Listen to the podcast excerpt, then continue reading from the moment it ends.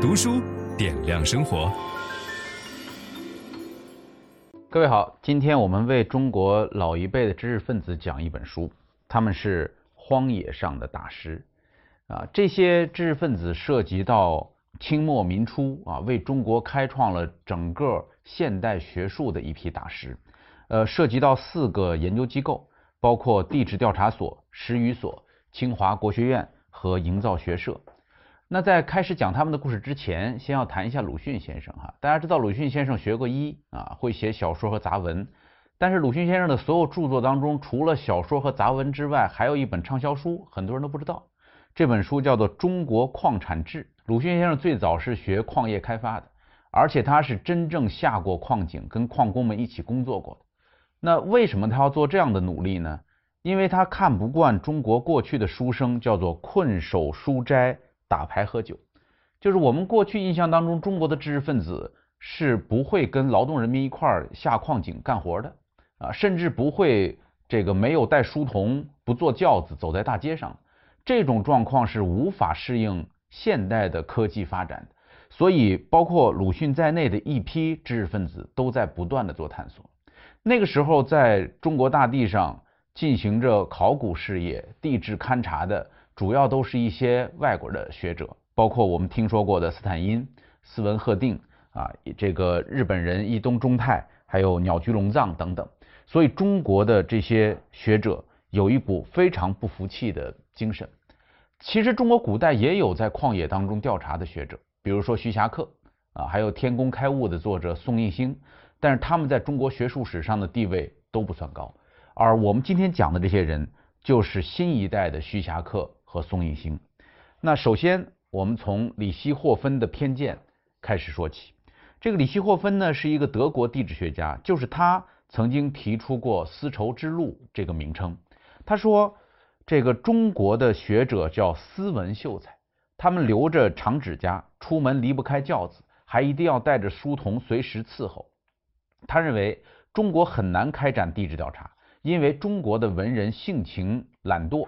历来不愿意很快行动，在大多数情况下，他既为自己的贪心而烦恼，又不能把自己从关于礼节和体面的固有成见中解脱出来。按照他的观点，步行就是降低身份，从事地质行当的，在人们心中就是斯文扫地。就是这个说法虽然很刺激，让很多中国人听了不舒服，但是当时确实就有这样的现状。而第一个打破这个偏见的人，就是泰州人丁文江。丁文江十六岁留日，然后又到了欧洲，在剑桥和格拉斯哥大学学习，分别学了动物学和地质学。一九一三年回国以后，加入了当时北洋政府的矿政司地质科。他的目标是三年培养一批人才，要求八个字，叫做学业优异，体力强健。他和他的顶头上司司长张毅欧联合创办了地质研究所。他任所长，那一年二十六岁。这个地质研究所开始的时候和北大联合培养啊，然后他们所选择的教授呢是中西结合，既有德国的教授索尔格，也有中国的翁文浩啊，还有瑞典的安特生等等。呃，过了几年，培养出了十八罗汉，这是中国地质学发展史上的第一批重要的人才。呃。一九一六年的时候，十八个人成绩合格，获得毕业证书，被称作十八罗汉。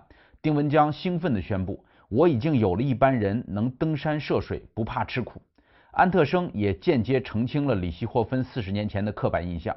他说：“一般的中国上流社会人士都不喜欢劳动。著者以曾和许多受过教育的中国人士一同旅行的资格，敢在这儿证明，地质研究所的毕业生。”出门已完全不用轿子，而且十分明了，野外地质学家唯一行动工具是两条结实的腿。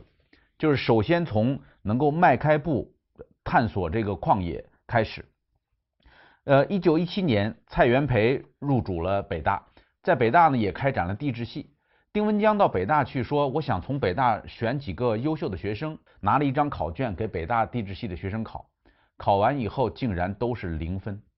他把这张考卷扔在蔡元培的面前，说：“这样办下去可不行啊，因为你们的这个学生连基本的矿石都分辨不清那蔡元培问他说：“那该怎么办？”他向蔡元培推荐了从伯明翰大学刚刚学成归国的年轻学者李四光，还有哥伦比亚大学的教授格利普。呃，四年以后，整个北大的地质培训脱胎换骨。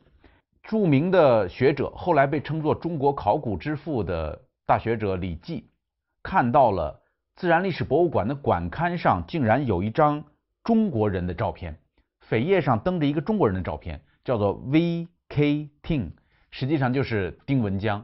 李济大喜过望，就是从来没有想过一个中国的学者能够刊登在美国的学术期刊的这个扉页上，所以后来李济回到国内之后，就立刻找到了。丁文江跟他一起合作。一九二一年的时候，丁文江突然辞去了这个地质所的所长，去担任了北漂煤矿的总经理。大家都能够理解，原因是因为他有一个非常沉重的家庭负担啊，他们家里边人口很多，需要赚钱。这时候接手的就是翁文浩啊，在这儿呢要介绍一下丁文江这个人的为人哈，他特别热心，所有归国回来的这些年轻学者，他都不断的帮他们安排住处。啊，联系工作，给他们介绍这个伯乐，呃，所以大家都把丁文江称作丁大哥啊，因为这个人是一个极其热心的人。丁文江、这个翁文浩和曾士英三个人，利用九年的时间，又重新绘制了中国分省新图。为什么呢？是因为丁文江发现他在中国进行野外科考的时候所用的地图，竟然是康熙年间由传教士绘制的地图，就是非常的。